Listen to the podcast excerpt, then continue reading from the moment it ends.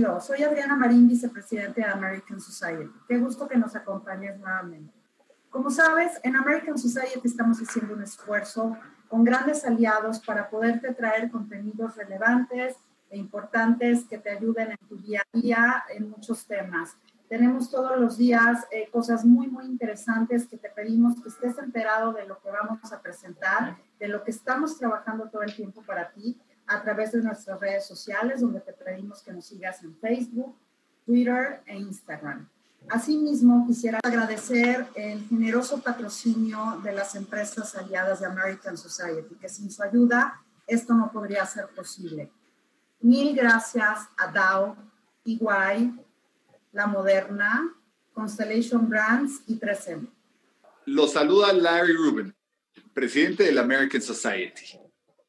Hola, ¿qué tal? Soy Patricia Kelly, presidenta del Events and Image Committee de la American Society. Platicarte un poco de la American Society fue fundada en 1942 por el entonces embajador de Estados Unidos en México, George S. Messersmith, y líderes de la comunidad americana de ese tiempo. El American Society a lo largo de los años ha venido haciendo una serie de eventos apoyando a la comunidad, eh, trayendo a mexicanos y americanos para que estén más eh, comunicados y verdaderamente construyendo puentes de amistad, de relaciones entre mexicanos y americanos, entre México y Estados Unidos. Hoy la comunidad americana son dos millones de norteamericanos viviendo en México, miles de empresas creando empleos para mexicanos y mexicanas y cientos de organizaciones lucrativas apoyando a la comunidad en la República Mexicana. Totalmente. Y aparte de esto, el presidente honorario de nuestra organización siempre ha sido y actualmente es el embajador de Estados Unidos en México. Hoy, Christopher Landau. Juntos, toda esta comunidad que Patty y yo les hemos platicado, hacemos el American Society y nuestro objetivo es poder ayudar y apoyar y coadyuvar para que la relación bilateral México-Estados Unidos trabaje y trabaje todavía más de cerca. Sean ustedes muy bienvenidos. Gracias. Buenas tardes, bienvenidos a nuestro segmento semanal de los jueves en la tarde de Homeworld. Y bueno, el día de hoy estaremos abordando un tema muy sensible, el cual esperemos vaya a crear conciencia y sumarnos a esta iniciativa maravillosa que lleva a cabo el Banco de Alimentos de México. Y nos platicarán al respecto Federico González Zelaya, presidente del Consejo Nacional, y Teresa García Plata, directora general del Banco de Alimentos de México. Quisiera darle las gracias muy en especial a mi gran amiga, nuestra gran amiga Esther Miraji, por hacer este enlace con, con, estos personajes maravillosos que llevan la dirección de este proyecto tan, tan importante para, para nuestro país. Y bueno, muchas gracias, Esther. Eh, ya se nos hizo y hoy estamos eh, listos para, para escuchar estos datos tan interesantes. Y bueno, como todos los jueves en nuestro segmento de Home Life, me acompaña mi estimada Cristina Camino, Master Coach y psicóloga social. Bienvenida Cristina, bienvenida Tere, bienvenido Federico. Hola, ¿cómo están? Pues a mí me da también muchísimo gusto eh, tenerlos aquí con nosotros. Bueno, Esther, aunque estés eh, del otro lado de la pantalla, eh, te saludo por por ser el enlace de esta conversación que seguramente eh, nos va a enriquecer a todos, pero también va a ampliar nuestra conciencia sobre lo que significa eh, el, procurar eh, aportar pues algo que es vital, que es el alimento a aquellas personas que, que no lo tienen en sus manos. Y bueno, pues Federico, pues muchísimo gusto conocerte, bienvenido. Eh, también Tere, bienvenida a este espacio. Que, bueno, eh, que también es un espacio de reconocimiento, reconocimiento a aquellas personas que, que realmente aportan y hacen la diferencia en nuestro país. Y, bueno, en estos tiempos yo creo que necesitamos a muchos líderes que hagan la diferencia. Entonces, bueno, pues estamos aquí, eh, somos todos oídos para escuchar eh, quiénes son ustedes, qué hacen, eh, desde cuándo están operando, eh, de dónde despierta o de dónde nace esta iniciativa tan maravillosa. Entonces, bueno, estamos para escucharlos. Gracias y bienvenidos. Muchas gracias, Cristina. Y efectivamente les vamos a ceder la palabra. Eh, me gustaría, Federico y Tere, nada más dar algunos datos a nuestra audiencia antes de empezar, eh, que me llegaron el día de hoy por coincidencia, me las compartió un amigo y, me, se me hicieron muy interesantes. Y bueno, la población actual de la Tierra es de alrededor de 7.800 millones de habitantes. 21% están sobrealimentados. 63% pueden comer comidas completas y 15% están desnutridos. O sea que si hacemos números, eh, pues son cifras alarmantes. Eh, México, muy en particular, es un país en el que se padece hambre, cada año enferman y mueren miles de personas porque no tienen una ingesta suficiente y fíjense, ni adecuada de alimentos. No solo es la cantidad, sino la calidad de los alimentos. Y bueno, como resultado de, de estas persistentes condiciones de pobreza, rezago social, marginación y discriminación, es que se priva a estas personas en todo el país. Y, bueno, yo sé que a lo mejor es muy pronto para evaluar el pleno efecto de los confinamientos y otras medidas de contención, pero creo que se estima que otros 83 eh, millones de personas y quizás lleguemos hasta 132 millones puedan empezar a padecer hambre como resultado de la recesión económica desencadenada por el COVID-19. Y bueno, los dejo con estos datos. Yo no soy la experta, ustedes son los expertos en el, en el tema y como dice Cristina, estamos atentas a que nos platiquen sobre el Banco de Alimentos y toda la gran labor que hacen para nuestro país. Eh, muchísimas gracias, Patricia, Cristina, y un agradecimiento especial a, Esther que nos hizo el favor de, conectarnos con, estas iniciativas de su programa, el cual pues nos sentimos muy honrados por el espacio que nos brindan.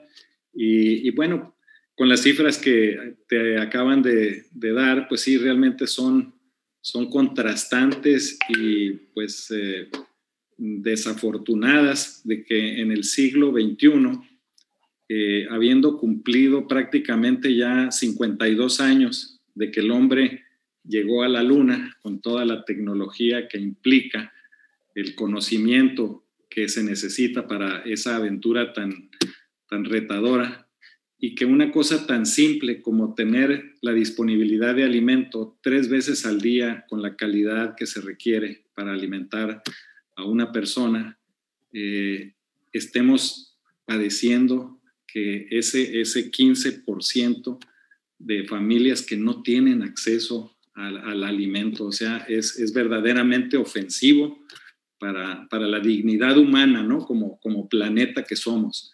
Y estos números pues no difieren mucho eh, en, lo que refiere a, a, lo que tenemos en México, ¿no?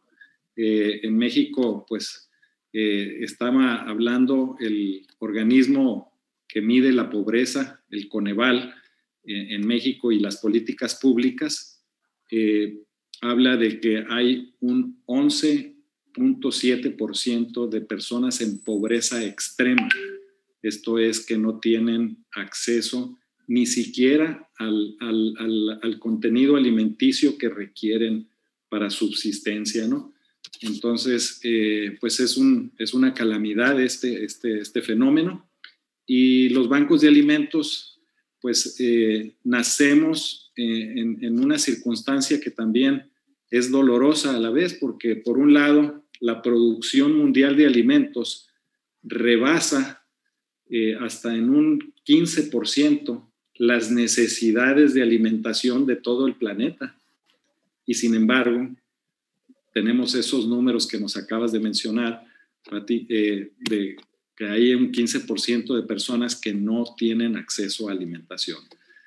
Entonces, eh, los bancos de alimentos funcionamos con un modelo muy sencillo de, operar, que es básicamente eh, rescatar alimento que está en buenas condiciones para ser eh, utilizado para alimentación y este alimento a través de ese acopio logístico que se hace en, todos los sectores de la cadena de valor alimenticio, eh, eh, llevarlo a la mesa de una familia que no tiene los ingresos para comprar los alimentos necesarios, ¿no? Es, así de sencillo, ¿no?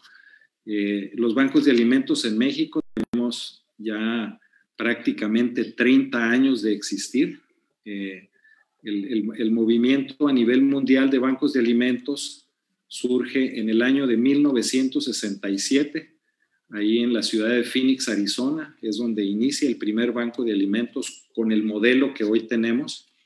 Eh, y hoy, pues, eh, en Estados Unidos ya hay 102 bancos de alimentos, aquí en México tenemos 55, somos la segunda red de bancos de alimentos más importantes en el planeta y eh, ya hay bancos de alimentos en 40 países. En el 2005 nos tocó aquí eh, en México, curiosamente, en Los Pinos, ser testigos de la creación del organismo mundial que promueve bancos de alimentos, eh, teniendo como testigo de honor al, al presidente Vicente Fox. lo formamos cuatro países, este organismo a nivel mundial eh, que somos eh, Argentina, Estados Unidos, Canadá y México.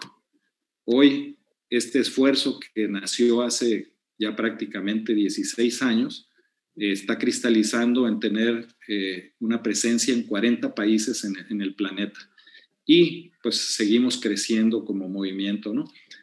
hablando ya en particular de México, pues estamos trabajando en múltiples iniciativas para buscar cómo crecer nuestro modelo.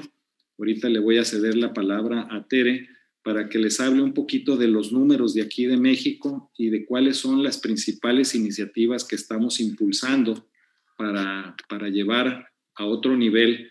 Hoy atendemos a dos millones de personas en carencia alimentaria y eh, el, número de personas ahora eh, dentro de este, de este fenómeno de la pandemia pues ya eh, está superando básicamente más de 25 millones de personas.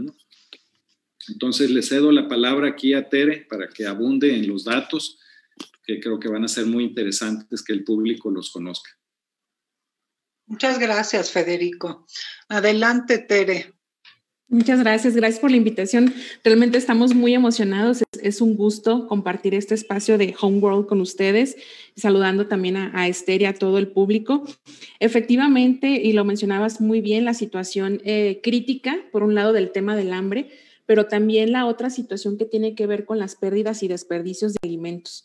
Fede lo mencionaba, en todo el mundo y en particular en México hay alimento suficiente para todos. Y a pesar de eso, Hoy, tan solo en nuestro país, se van a ir a dormir más de 50 millones de mexicanos sin haber ingerido lo suficiente.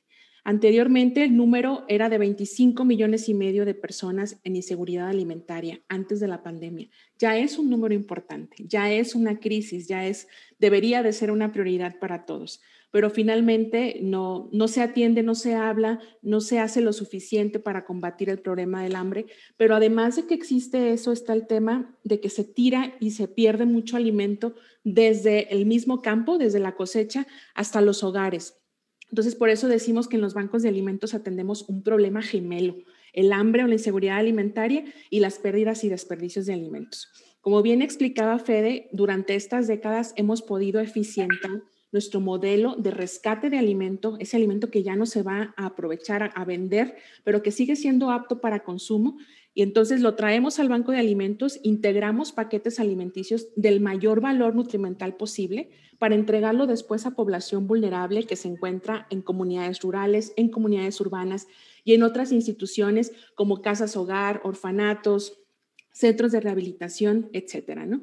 Entonces, eh, básicamente a nivel global se ha venido creciendo eh, porque tú marcabas el dato mundial y pues precisamente la red global de bancos de alimentos está ayudando o beneficiando a casi 17 millones de personas, de los cuales 2 millones 100 mil están aquí en México. Entonces, hemos sido, por supuesto, retados a raíz de la pandemia, pero se ha hecho un esfuerzo extraordinario. Nuestra red se compone de 55 bancos de alimentos ubicados en 27 estados del país, todos los días, 1.200 colaboradores y más de 24.000 voluntarios salen a hacer este trabajo de buscar alianzas con los productores, con las empresas de la industria alimentaria, con centros de, distribución, eh, cadenas de autoservicio, de conveniencia, restaurantes y hoteles. Se arma la alianza y a partir de ahí inician las recogidas o los acopios recurrentes de alimento donado para integrar estos paquetes a personas a las que ya verificamos que tienen un nivel de inseguridad alimentaria o un riesgo de padecerla y se entregan los paquetes de manera recurrente a cambio de una cuota de recuperación que la ley del impuesto sobre la renta nos permite cobrar. Es una cuota topada al 10% del valor comercial de lo donado. Por ejemplo, si tenemos donativos de Unilever, Herdes, La Costeña, Walmart, eh, Nestlé, por producto que normalmente en el punto de venta tendría un valor comercial de 950 pesos, el banco podría cobrar hasta 95 pesos al beneficiario que puede pagar la cuota. Tenemos beneficiarios que no generan ingresos, que están imposibilitados para hacerlo y obviamente a ellos no se les cobra y entonces hacemos la entrega del alimento rescatado. Este modelo permite ser pues un puente entre la abundancia y la carencia y les comparto que anualmente se hace un rescate y una distribución superior a las 122 mil toneladas de alimentos, 122 millones de kilos. Y a partir de pandemia pudimos crecer a 177 millones de kilos rescatados y distribuidos. Por eso mismo pasamos de 1.400.000 a 2.100.000 personas. La realidad es que desde que empezó la pandemia, empezó a crecer la demanda de nuestros servicios en los bancos, se podrán ustedes imaginar hay muchas familias que arrancaron 2020 con un ingreso o dos en sus hogares, ya para marzo, abril tenían nada, tenían necesidad de asistencia alimentaria, que es lo que hacemos los bancos de alimentos desde hace 30 años, trabajando en alianzas con las compañías de diferentes sectores, con los consejos y asociaciones empresariales, buscando que se conozca el tamaño del problema y de la oportunidad de hacer algo que nos ayude, por un lado, a combatir el hambre y la inseguridad alimentaria, pero a la vez reducir también las pérdidas y desperdicios de alimentos. Eso, a eso nos dedicamos en BAMEX, que es la red de bancos de alimentos de México. Eh, ¿Ustedes cómo seleccionan a los beneficiarios? Porque, bueno, entiendo que van a comunidades, a, las zonas urbanas, eh, eh, digamos, desprotegidas, si lo queremos llamar así, pero ustedes cómo seleccionan a las personas o, las, las, personas tienen manera de acudir a ustedes, porque ahora te escuchaba que de pronto eh, hubo, hubo, familias que se quedaron sin ingresos cuando tenían un doble ingreso, triple tal vez en algunos casos. ¿Cómo ustedes identifican o captan a esas personas que en verdad tienen la necesidad? ¿Cuál es su sistema? Sí, tenemos un sistema de selección de beneficiarios basados en la aplicación de un estudio socionutricio que tiene sus bases en la medición de pobreza multidimensional que hace Coneval. Y también hacemos diagnósticos comunitarios y diagnósticos institucionales dependiendo el tipo de aplicación que se tiene. Lo mismo el área de trabajo social de nuestros bancos de alimentos hace esta prospección identificando los polígonos de pobreza y acude para valorar la comunidad y darla de alta, o bien recibimos a beneficiarios, candidatos a beneficiarios en el banco de alimentos porque se enteraron, porque a lo mejor en la comunidad vecina el banco de alimentos está operando y se acercan a preguntar qué requisitos hay y pues el requisito es ese, ¿no? Poderles aplicar nosotros esta herramienta y comprobar que es una persona, una familia en un perfil de riesgo o en un nivel de inseguridad alimentaria leve, moderada o severa. Así es como lo seleccionamos. Oye, Tere, qué interesantes datos y sí alarmantes, que el 34%, el 34 de los alimentos producidos en México se pierden o se desperdician. Eh, en su momento tuvimos una plática, si recuerdas, Cristina, con el doctor Sarukan sobre, sobre el tema de, de la producción de alimentos y qué importante es cuidarlo y destinarlo correctamente, si no para el 2050 no vamos a tener este abastecimiento de alimentos suficientes. Pero regresando al tema, yo me quedo impresionada en el sentido de cuánta gente tienen ustedes eh, colaborando en, estos proyectos. O, sea, ustedes como Banco de Alimentos de México, eh, ¿cuál, es su, ¿cuál es su red de, personas que, que atienden todos estos temas? Pues básicamente, eh, en cuanto a personal que recibe remuneración, estamos hablando de una fuerza laboral como de entre 1.200 y 1.500 personas en promedio. Y la mayor fuerza laboral que tenemos eh, eh, son voluntarios, ¿no? Voluntarios en las instalaciones de los bancos, voluntarios en las comunidades, voluntarios en los centros de acopio. todo eso nos suma esa cantidad de de 24 mil eh, voluntarios actualmente. Eh, obviamente se necesitan muchísimos más y esa es la labor permanente que nosotros estamos realizando, buscando cómo más manos nos ayuden, ¿no? Eh, tenemos un dicho en los bancos que dice, si, si todos nos damos la mano, no habrá manos pidiendo pan. y esa es, esa es una realidad, o sea, tres de cada cuatro mexicanos podemos ayudarle a un mexicano, ¿no? Y, y es un reto muy grande que, definitivamente lo, abordamos día con día.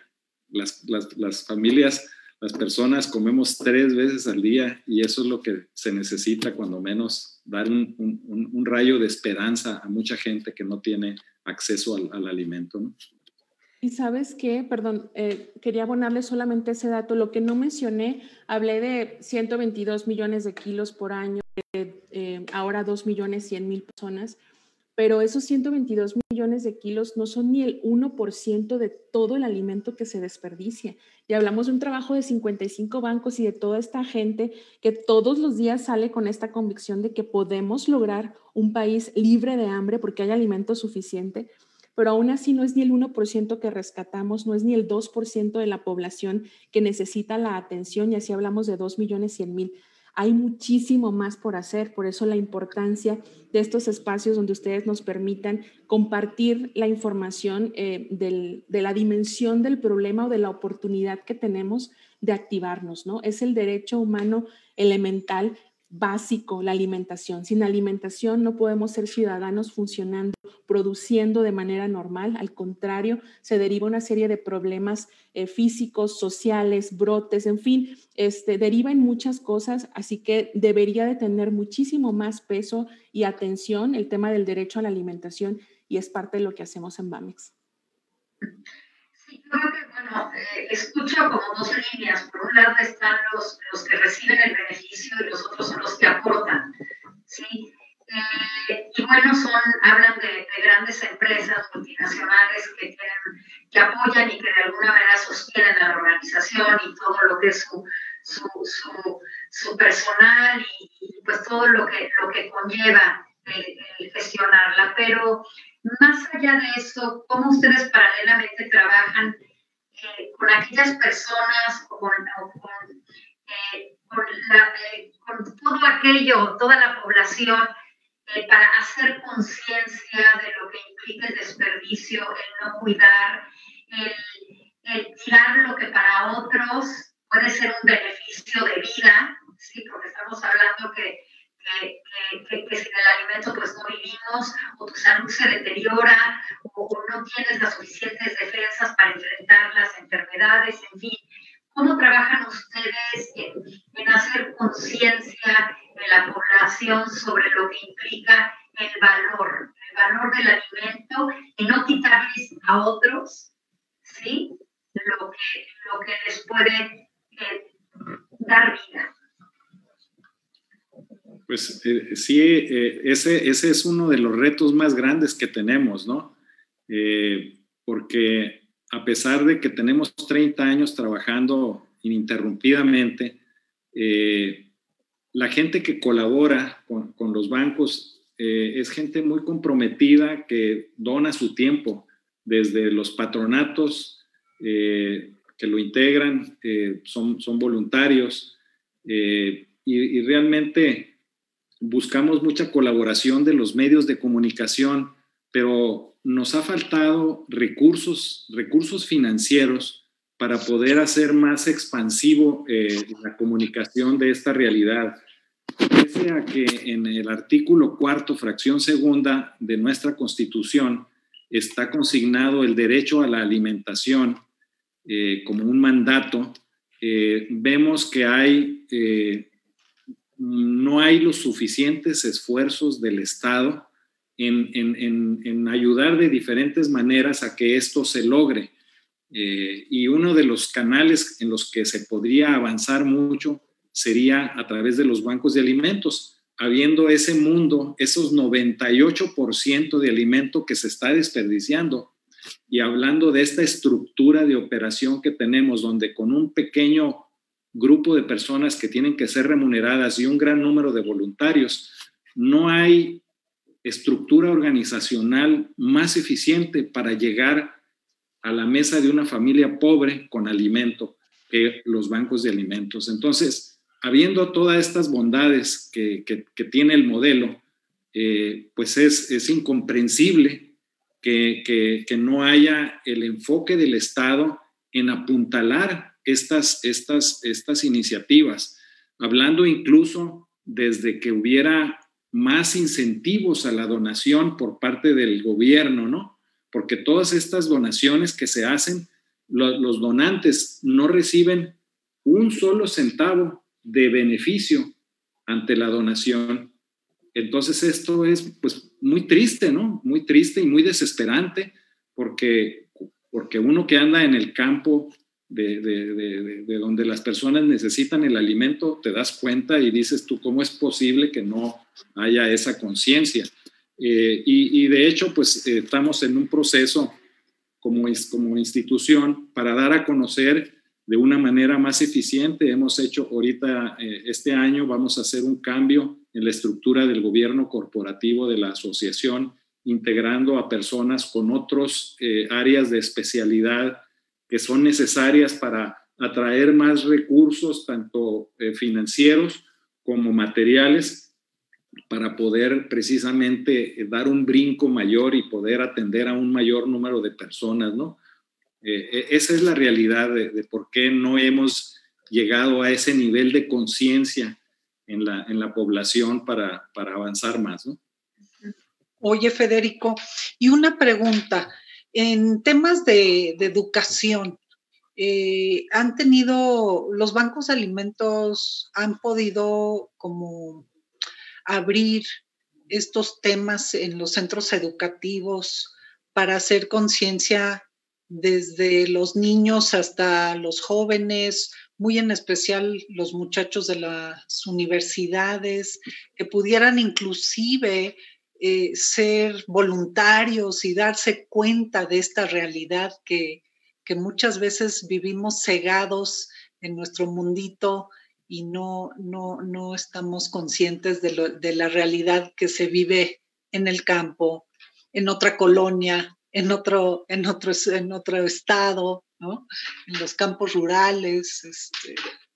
Sí, sí, sí tenemos eh, iniciativas para, eh, ha habido muchas iniciativas particulares de algunos bancos. Tenemos a nivel nacional lo que es la campaña eh, Alimenta, que se da en el mes de octubre, justo en el día 16, que es el Día Mundial de la Alimentación que promueve la FAO. Ese, ese día eh, hacemos una convocatoria y participan muchas escuelas, muchas instituciones, otros organismos de la sociedad civil, el sector empresarial, los invitamos fuertemente a que participen.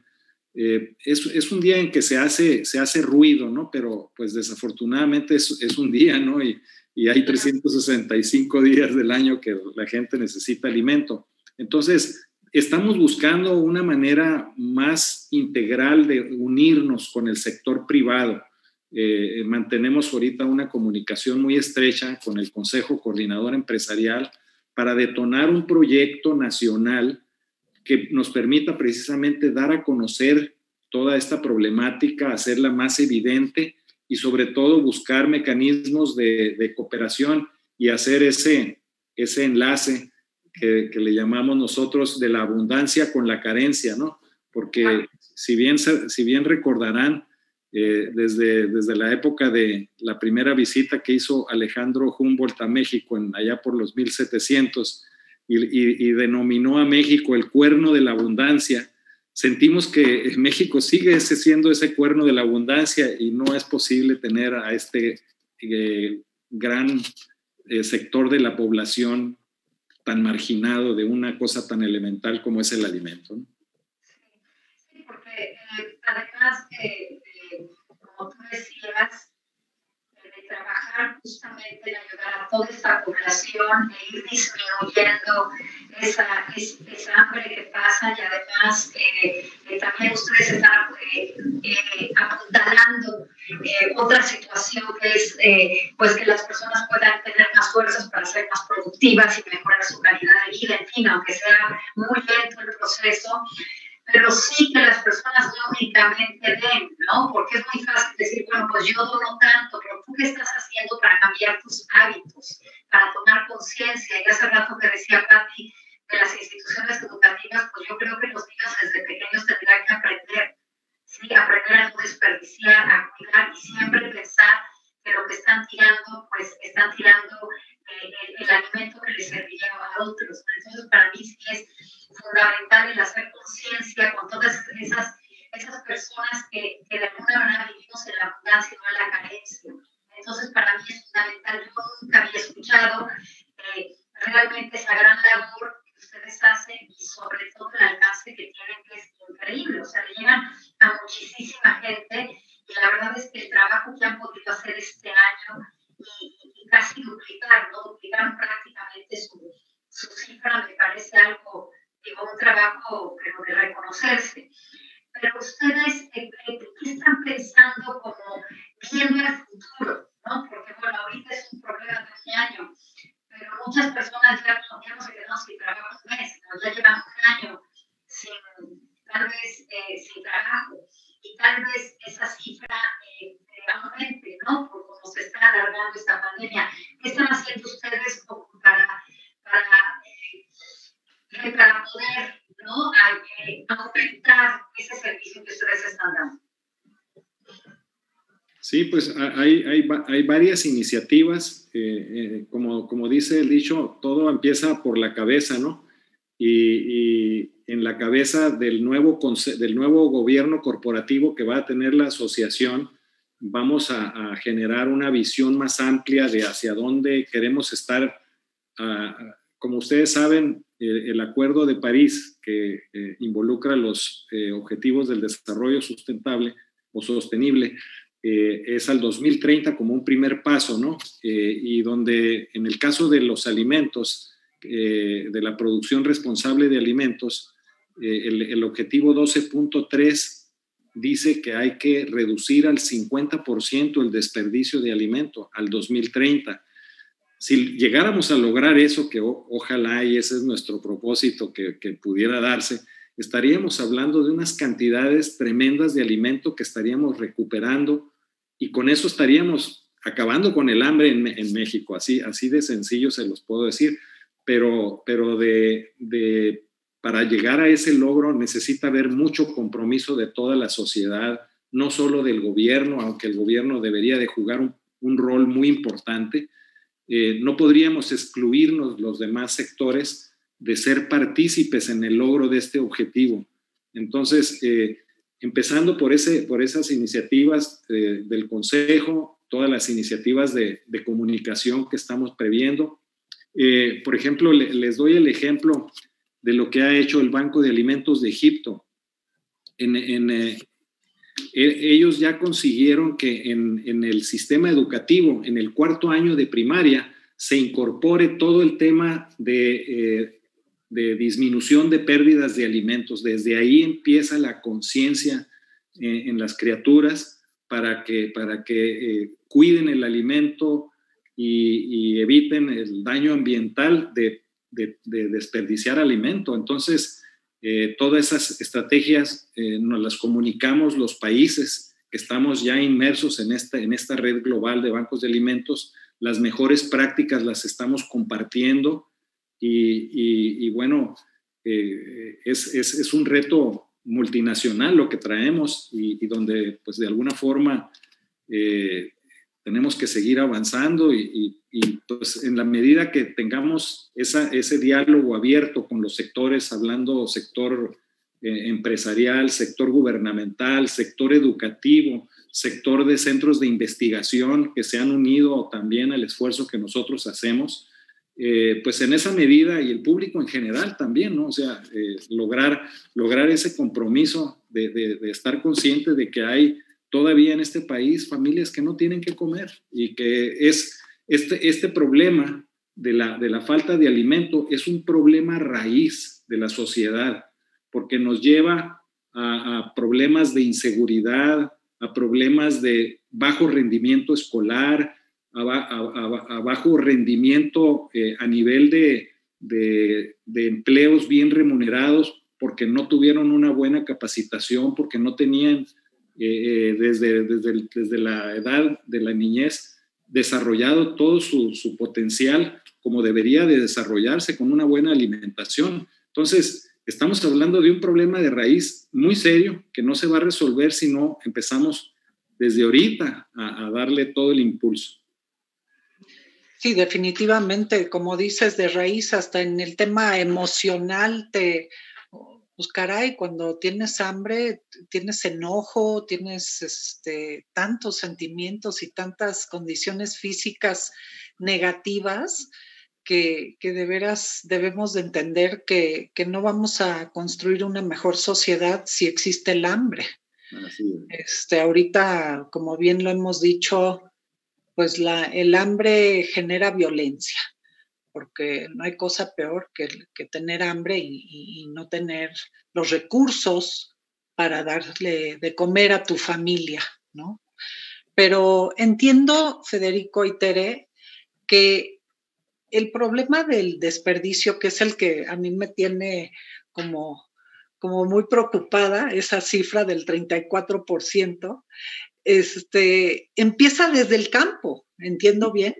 Entonces, eh, en realidad la parte de, educar tiene que empezar dentro del el principio de la cadena productiva, ¿no? Sí, y en ese sentido. ¿Cómo se logra? Eh, compartirles, ¿no? Hace algunos años, con una colaboración especial con Banco Mundial, Banco Mundial hace justamente este estudio que deriva con, con este resultado, 20.4 millones de toneladas por año, más o menos 38 mil kilos de alimento se va a la basura por minuto en México, de acuerdo a estas cifras que son conservadoras. 38 mil kilos, ¿no? Entonces es absolutamente difícil siquiera de imaginar.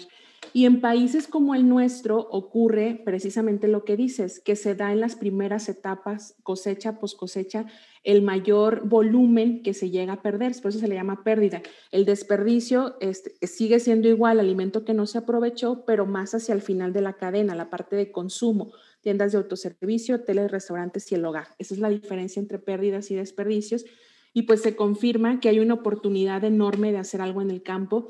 Después de que Banco Mundial hace este estudio, presenta a finales del 2017 en el Colegio de México, se forma un grupo intersectorial de alto nivel para trabajar en una estrategia nacional antipérdidas y desperdicios de alimentos que se entregó precisamente a la nueva administración buscando que cualquier actividad que, que partiera con este fin no se originara de cero, sino que a partir de este trabajo que se hizo, es un trabajo muy completo y muy integral, participaron los diferentes sectores y se identificaron las principales causas que detonan las pérdidas y desperdicios, dónde están las mayores oportunidades y que hay diferentes acciones desde invertir en infraestructura, desde capacitar en el manejo a, ciertos este, agricultores, desde cambiar el mismo sistema de mercado que a veces el producto fresco tiene que viajar hasta el centro del país para luego regresar a otro estado, absolutamente lógico, fallas de mercado.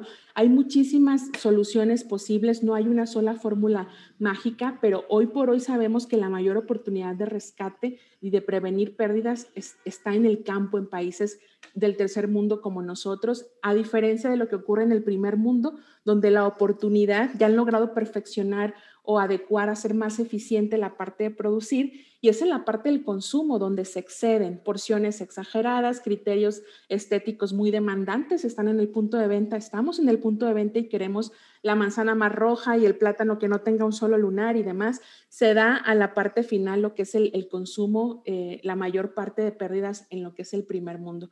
Ahí no hay una sola actividad que pueda ayudar a solucionar esto, pero lo vivimos día a día, es rescatamos casi el 45% de todo lo que rescatamos se da en el campo y hay que reconocer que a veces no podemos aceptar los ofrecimientos de los más de 600 productores con los que trabajamos en alianzas porque no tenemos aún la capacidad suficiente de decirles, sí, acepto los 10 camiones que en esta semana me vas a dar de brócoli. Esta semana estamos rescatando tomate, brócoli, cebolla a nivel nacional, productos que no alcanzaron precio en el mercado y a veces el productor ni siquiera quiere levantarlo porque no le costea ni siquiera cubrir la pizca.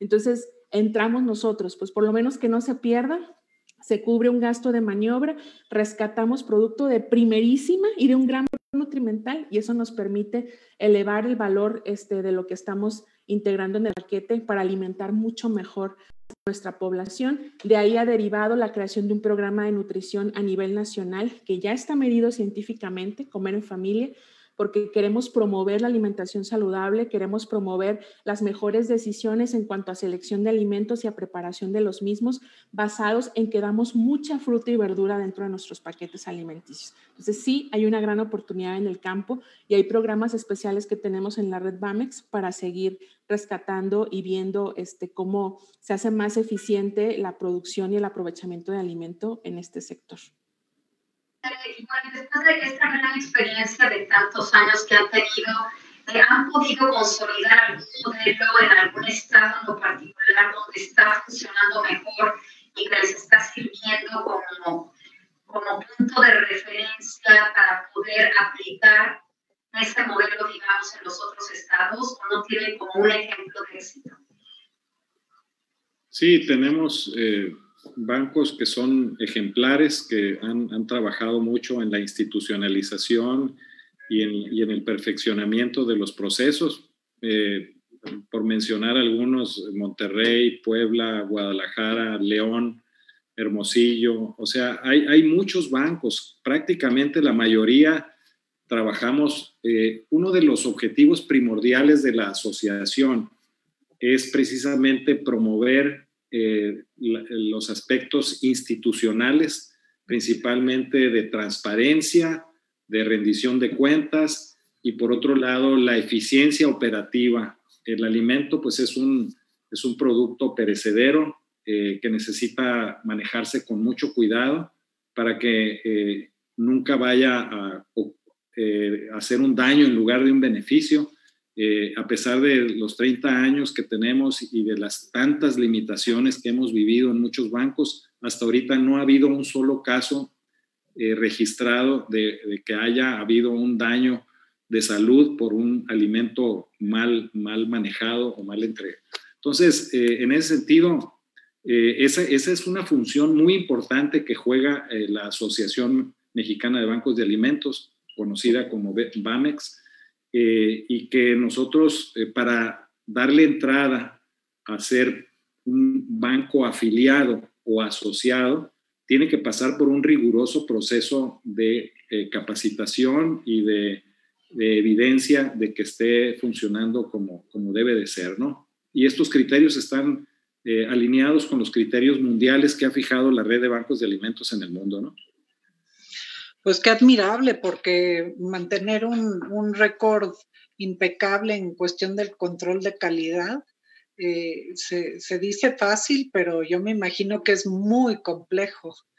Este, felicidades, de veras. Y bueno, eh, yendo, saliendo del campo y integrándonos ya a la parte de, las empresas, de, las, este, de, los, de las centrales de abasto, de las industrias de alimentos, eh, de los hoteles, de los restaurantes.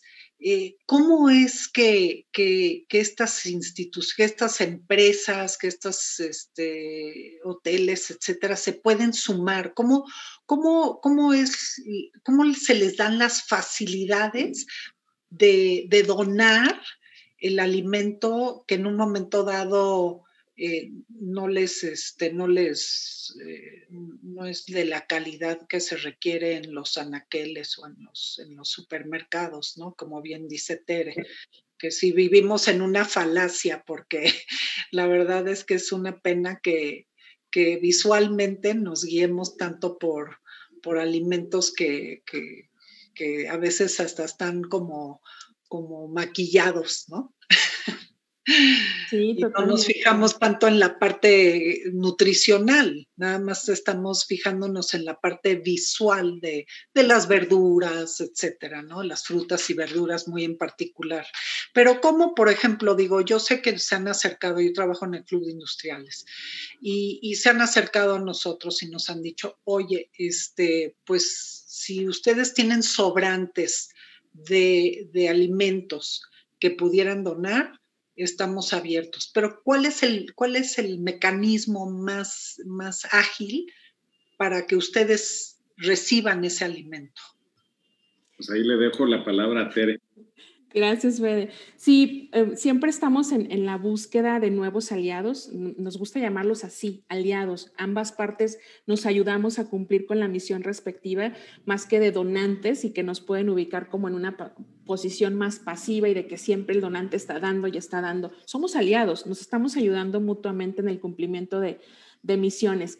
Entonces, eh, cuando existe el interés em, de parte de la compañía que nos identifica primero, se acerca, es a través de la página, es la forma más fácil de nuestra página web, o nos contactan incluso de forma directa en la oficina, se hace una presentación institucional, eh, acceden a tener una colaboración, se formaliza la relación a través de la firma de un convenio donde se especifica ahí que habrá un compromiso de responder eh, positivamente cuando la compañía tenga producto excedente y nos llama para dejarnos ver, tengo tal producto excedente de tal característica en tal ciudad.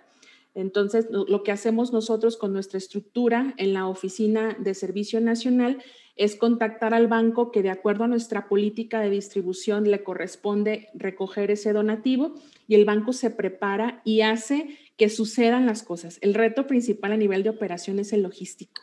Entonces, tenemos que cumplir con la expectativa que nos dice el aliado de que hay que estar mañana a tal hora con un vehículo de tales características, con capacidad de refrigeración y demás, y el banco hace que suceda. Ahí estamos cada vez que el aliado nos cita porque hay una oportunidad de rescate y se recoge este alimento Posteriormente, al fin de mes, se entrega un recibo deducible de impuestos para, somos donataria autorizada, para cerrar el ciclo administrativo del donativo y se entrega también un reporte mencionando a qué comunidades se benefició con este producto donado. Si el aliado está de acuerdo, se publica en las redes que nos entregó donativos. Si prefiere que esto no sea así, no sea así, solamente se maneja el reporte de forma interna. Pero así es como normalmente operamos, formalizando el inicio de la relación con esta firma de convenio y atendiendo cuantos ofrecimientos surjan del donativo de esta manera. Evidentemente, siempre hay una oportunidad para nuestros bancos en cuanto a tener mayor capacidad en sus almacenes, en sus cámaras de refrigeración, en cuanto a vehículos, en cuanto a personal, porque entre más alimento esté disponible en el banco, a más personas vamos a poder apoyar. Por eso la búsqueda continua, por eso en cada banco hay un equipo de procuración o de alianzas estratégicas buscando que cada vez haya más fruterías, panaderías, restaurantes, hoteles, todo tipo de empresas del sector de la industria alimentaria principalmente, para que se sumen y así podamos atender a más personas. Increíble, pues muy interesante y esperemos que, con esta plática se nos facilite eh, la parte de la información, de sumarnos a ser aliados de, esta gran iniciativa. Qué, importante es comunicarlo. Sin duda. Totalmente. por ejemplo, para ustedes en este momento en concreto, eh, ¿cuál, ¿cuál, sería su expectativa de la sociedad civil, de, pues, del país en lo general, ¿Cuál sería, qué es lo que ustedes esperan de respuesta frente a la situación actual que se está viviendo y qué están haciendo justo para, para obtenerlo? Pues eh, digo, hay, cada año nosotros elaboramos nuestro plan estratégico del año, ¿no? Basado pues en, el histórico que traemos y obviamente buscamos superar las metas en, todos los sentidos, ¿no? Tanto en procuración de, recursos materiales como en recursos financieros. Eh, eso es lo, lo, principal y hacia nuestros bancos en, la capacitación, en el mayor conocimiento para que sepan cómo desarrollar sobre todo estas actividades de procuración de alimento y de recursos financieros. Eh, buscamos también apoyarlos. Eh, de los principales cuellos de botella que tenemos es el equipo de transporte. El equipo de transporte, esa cuota de recuperación que nosotros pedimos al beneficiario del 10%, no alcanza a cubrir, digamos, los gastos de reposición de equipo de transporte. Eh, entonces, eh, constantemente estamos metiendo eh, proyectos para buscar equipo de transporte, unidades que no duran más de cuatro o cinco años porque están todos los días trabajando. entonces, e-, ese es uno de los principales cuellos de botella, los costos logísticos, ¿no? Ahorita, por ejemplo, en Sinaloa, eh, la, mitad de la producción de tomate está tirada en los campos. Es un verdadero eh, tristeza ver, ver esas situaciones. Eh, y ahí esto, este fenómeno se repite año con año, no solo en Sinaloa, sino en Tabasco con el plátano, en Michoacán con el mango, etcétera. Entonces, es, es, desesperante no poder, no poder eh, tener esos, esos elementos logísticos que tienen un costo, ¿no? Tienen un costo tanto de, acopio como de distribución, y ahí es donde está nuestro principal cuello de botella eh, para, poder aprovechar esos ofrecimientos. Por ejemplo, eh, hay temporadas en Veracruz en donde nos dicen, de febrero hasta mayo te puedo estar mandando tres camiones de naranja donados. Nada más págame eh, el que lo bajen del árbol, que lo quiten del árbol, ¿no? Eh, y, a veces ni no tenemos ese recurso para pagar eso, ¿no? Entonces, eh, sí, sí necesitamos una mayor transferencia de recursos financieros para poder avanzar más rápido en todo esto, ¿no? Fíjate qué interesante, Federico, porque lo que dices es tan cierto. El tema del transporte es carísimo. O sea, mantener estos, estos vehículos, estos trailers, no sé, me imagino que hay veces que utilizan trailers o, o tortons o lo que fuera, eh, e, e, es muy caro el mantenimiento y el, y el tener estos equipos al día para que estén viajando y logren traer lo que es estos estos alimentos con, alto contenido de nutrientes, que es lo que más quisiéramos que la población estuviera consumiendo. Eh, es una pena que, híjole, que a lo mejor no se pudiera hacer, bueno, trabajaremos y trataremos de, sumar con, con, ustedes el esfuerzo de que los transportistas también se, se creen algún tipo de alianza con ustedes, porque a veces los trailers van a un destino, digamos, a dejar la carga y, hay veces que regresan vacíos, ¿no?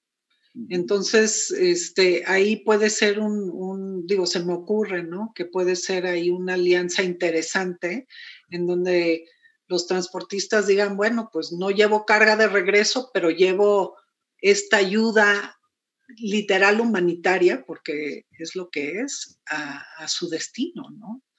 Entonces, de, hecho, tenemos esas, esas alianzas con dos de las, de las 300 compañías de fletes que tienen, porque no es fácil, no es fácil porque La, la, demanda, o sea, cuando alguien dona algo, te dice, quiero que estés aquí a tal hora, tal día, y entonces localizar esos, esos regresos de vacío que le llamamos, claro. no, es, no, es, nada fácil, ¿no? Entonces, eh, no, porque no son programados, o sea, el tráiler, o sea, la compañía va y tienen operadores que están trabajando eh, a marchas forzadas para encontrar una carga de regreso, ¿no?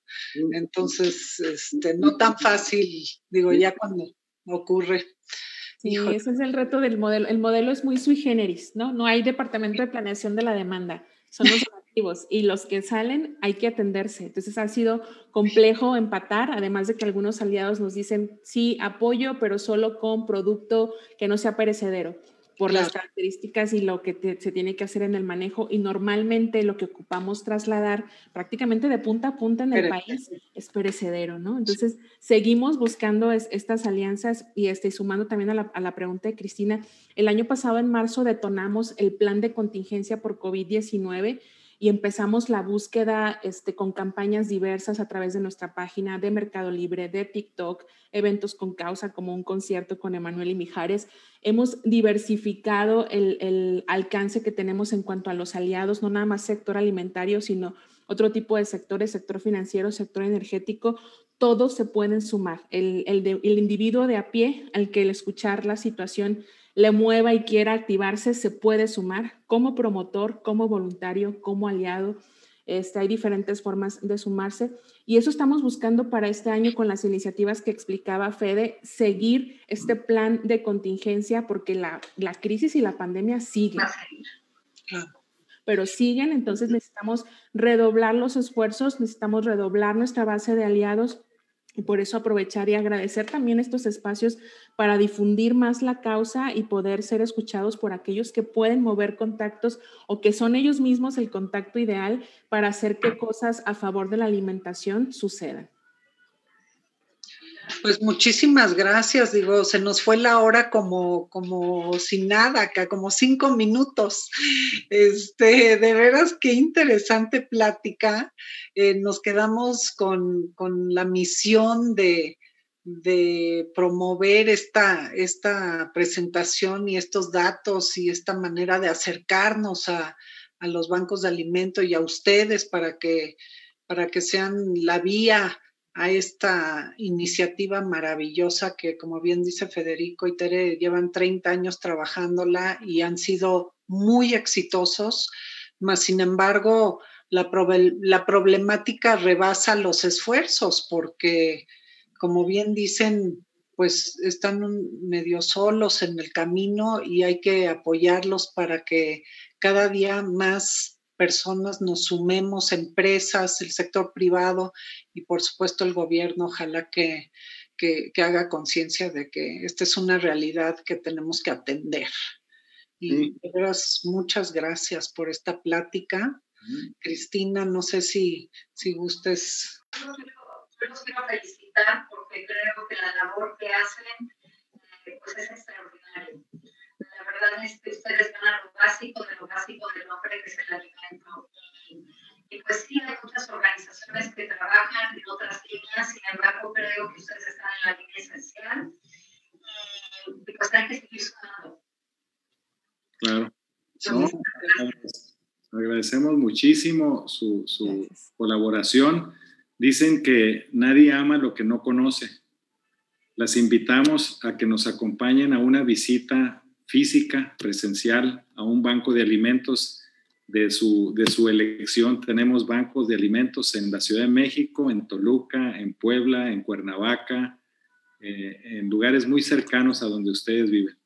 Ustedes díganos qué día y programamos y organizamos esa visita aceptadísima la invitación y, bueno, nos, nos, hacemos, lo decimos aquí enfrente de la audiencia, aceptamos la invitación y, el compromiso de nuestra parte de, ir y de conocer más a fondo eh, cómo operan, cuál es la labor y cómo podemos sumar. Y bueno, eh, me gustaría cerrar con una pequeña reflexión que es, si vives en una casa, comes comidas completas y bebes agua limpia, tienes un teléfono móvil, puedes navegar por internet, y has ido a la universidad, estás en el minúsculo lote privilegiado, en la categoría de menos del 7%. Entonces yo sí, de veras le pido a la audiencia que nos está escuchando el día de hoy, que somos afortunados y privilegiados, que sumemos a estas iniciativas que son tan importantes para el futuro, para el presente y el futuro. Seamos más humanos y de veras no desperdiciamos, empecemos desde nuestros hogares. Para mí en mi casa siempre ha sido un pecado tirar comida, desperdiciar y, tener ese, esa costumbre de, de no aprovechar hasta el último insumo, porque hay muchas maneras de aprovecharlos y si no, inclusive de compartirlos con, con la gente necesitada.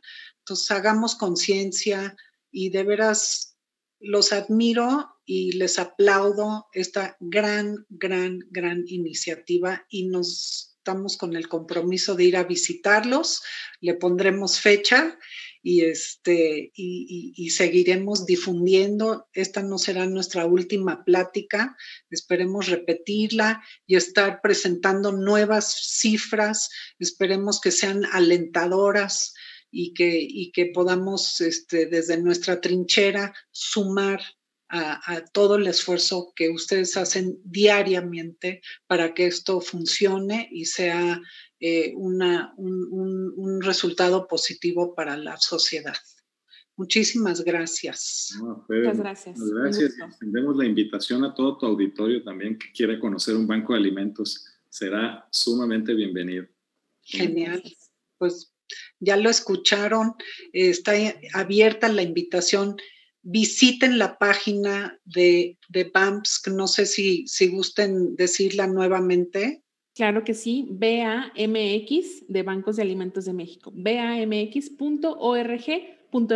Ahí encontrarán toda la información, el mapa, teléfonos, datos y si quieren sumarse, también ahí la forma de contactarnos. Muchas gracias. Súper, Cristina, muchísimas gracias. No sé si gustas decir algo para cerrar. Pues, yo, creo lo que me quedo es eh, cada, cada bocado que, que tomamos, pensemos en que otros, otros lo tienen. Y yo creo que cuando pensamos eso, empezamos a valorarlo. Y como decía Pati, eh, hay que tomar conciencia del desperdicio. Porque el desperdicio no es lo que nos sirve, sino es aquello que le puede servir a otros. Y con eso quedo. Muchas gracias. Muchas gracias, Cristina. Pues bueno, Federico y Tere, eh, de veras, gracias por su tiempo. Es, ese es el regalo más, más grande que nos puede dar eh, las, las, personas que participan en este programa y de veras muchísimas gracias a la audiencia. Gracias por participar y a la American Society por otorgarnos este espacio semanalmente para comunicar muchísimos temas que son tan lindos y tan importantes para nuestra sociedad. Buenas noches y que Dios los bendiga. Muchísimas gracias, muy amables.